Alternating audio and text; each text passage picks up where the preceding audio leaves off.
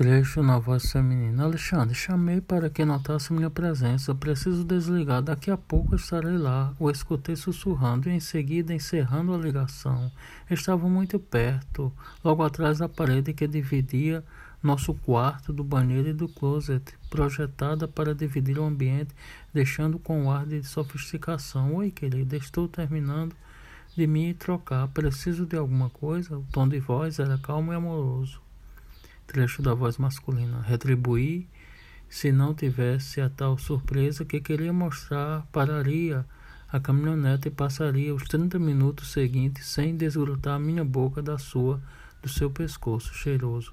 É difícil, mas prometo que vou tentar pensar em que não somos mais os mesmos de 22 anos atrás.